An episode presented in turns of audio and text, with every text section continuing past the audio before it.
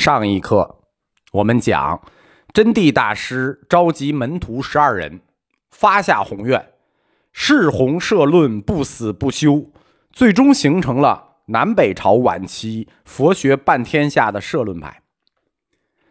真谛是南北朝时期学识最渊博的外来僧侣之一，在两个不是特别合理的排行榜上，就是中国四大译经家排行榜上，都有真谛三藏一席。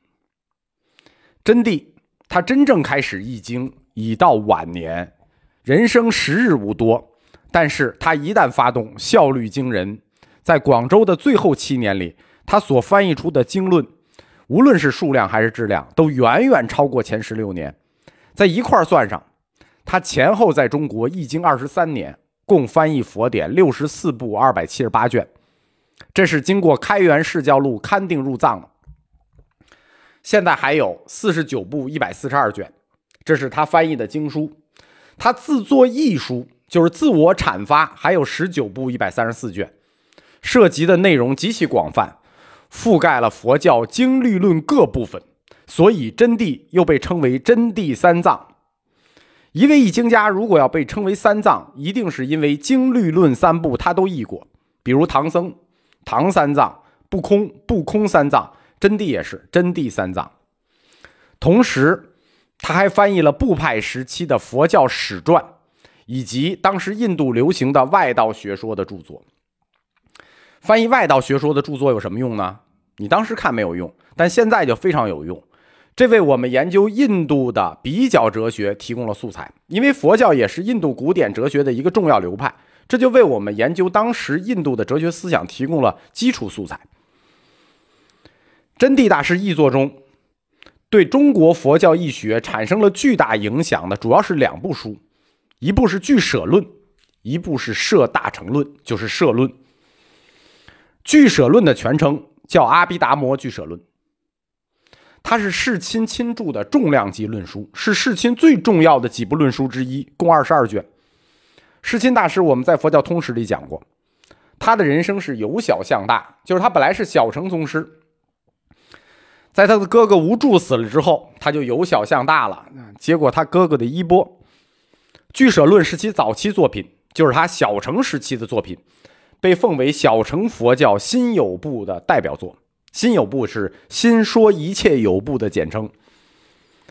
世亲他基于原来有部的经院哲学体系。我们说啊，佛教里只有一套大的经院哲学体系，就是有部的。他又吸收了经部的思想。用四谛的学说重新组织了有部的传统主张，结构严密，界说分明，说理清晰，逻辑完整，因而被称之为说有部。这部书非常重要，就是作为哲学代表作，它非常重要。我讲的有一门课叫佛教哲学，佛教哲学的前一百集，我们其实就是依据了俱舍论的理论体系展开的，所以就显得结构特别严密，逻辑特别清楚。俱舍论跟道安公时代所译的《阿毗昙八见度论》一样，我们讲过的《阿毗昙八见度论》就相当于一本佛教百科词典。俱舍论和《阿毗昙八见度论》都可以被当做佛教的基础工具书来使用。俱舍论的中心命题两个：三世恒有和三世实有和法体恒有。他提倡的宗教学观点是物种不灭，概念实在。什么叫有不有存在？概念实在，物种不灭，对吧？人是你个体是不在了，但人种是在的，物种是不灭的，概念是在的。所以《俱舍论》这本书是典型的小乘有宗的经典。世亲大师是在哥哥无助死了之后由小向大的，成为了大乘有宗的。瑜伽行派的宗师，对吧？他之所以能很顺利的由小向大，因为他把小乘有宗重新经，就是经院化，重新解说了，所以就一步台阶就登上了大乘有宗。但当时中国的佛学界对佛教的理论认识没有这么清楚，就是我们说的四四个小乘有、小乘空、大乘有、大乘空，他们对这四个。概念不是很清楚，就是它的历史啊和哲学概念的界定都很不清晰。中国佛学界在当时没有这种清楚的认识，所以《俱舍论》它其实是小乘有宗经典，但在中国佛学史上一直被当做大乘唯识学的著作研究，因为它同时真谛同时翻译两本书《俱舍论》和《摄大乘论》，所以《俱舍论》一直拿过来跟《摄大乘论》一起研究，就是从小乘有到大乘有这两本书啊很有意思。一本是小乘有，一本是大乘有。如果你对概念界说不是特别清晰的话，你会觉得它是连着的。所以中国佛学界一直把它连着看，连着研究。真谛大师他翻译的另一重量级作品就是《摄大乘论》。《摄大乘论》啊，它不是一本书，它是一组书，是哥哥无著写的《摄大乘论》三卷，和弟弟世亲写的《摄大乘释论》十二卷，就是解释《摄大乘论》的。合起来十五卷，被称为《社论》。《社论》它完整的介说了佛教的创世说和宇宙论。我们就讲啊，作为宗教，你一定要回答创世的问题，对吧？佛教的基础是一个人生论问题，但是它上升为宗教之后，它就成为一个宇宙论问题。《社论》就完整的介说了一整套佛教的创世论和宇宙观。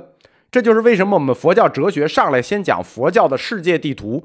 佛教的世界地图实际就是反映它的宇宙观和它的创世论，并且社论系统的论证了阿赖耶识的存在。我们因为讲的是前面有部，要论证阿赖耶识的存在，得讲到唯识。它系统论证了阿赖耶识的存在，说明了这个世界的本源是什么呢？世俗世界如何由阿赖耶识所派生出来？而出世间世界如何借由阿赖耶识所实现，对吧？就是我们活这个世界是怎么由阿赖耶识构成的？当我们不在了，我们那个出世间的时候，又如何由阿赖耶识实现？他就说这个世界本源的构成是什么？社论，它是唯识法相学最重要的哲学基础著作，它从基本原理上阐述了佛教的基石。即三界唯心的理论，形成了一个完整的唯心主义哲学体系。我们说佛教真正形成了完整哲学体系的，实际是唯识。我们说中观那时候是立论在悖论上面的哲学体系。社论同时提出了佛教四大缘起论中的阿赖耶识缘起。额外提一下啊。《摄大乘论》提的这个缘起论叫阿赖耶识缘起，就是哥哥无著写的时候叫阿赖耶识缘起，在弟弟写的《摄大乘释论》，就是世亲写的时候，他没有叫阿赖耶识缘起，他提的叫是唯一净识缘起。这两者又不一样了。《摄大乘论》在历史上有三次译本，第一次。是我们讲的四大译经集团中的第三个北魏菩提流支译经集团，其中的佛陀善多翻译的，但是毫无影响这个版本。真谛的门徒，真谛老师最重要的两部译作，他们专弘扬社论，不是说是弘社论不死不休吗？这十二个人导致社论真谛的译本影响极大。南北朝末期，隋唐的初期，整个佛学界。整个中国佛学界都开始用南方的社论思想去解释北方地论的实际经论，就等于南方要统一北方。当时两大学派，社论派和地论派，北方是地论派，以实地经论立论，也传无尘为师学说，是菩提流支的；南方是社论派，是真谛门徒，也传无尘为师学说。这个时候，南方学界就开始向北方学界统一，用社论思想去解释北方实地经论。最终形成了南北的地论派与社论派合流。在这之后，还有一次翻译，就是唐僧，唐玄奘取经回来，就再次翻译了《摄大乘论》。我们现在大藏经里用的《摄大乘论》的版本，用的是唐玄奘，是他的版本为标准本，因为唐僧的译本跟现在藏文本，就是我们说单珠儿里头。甘珠尔里头的那个《摄大乘论》译本是完全一致的，所以在历史上红传最广、影响最大的，啊，就是这两个版本：真谛版和玄奘版。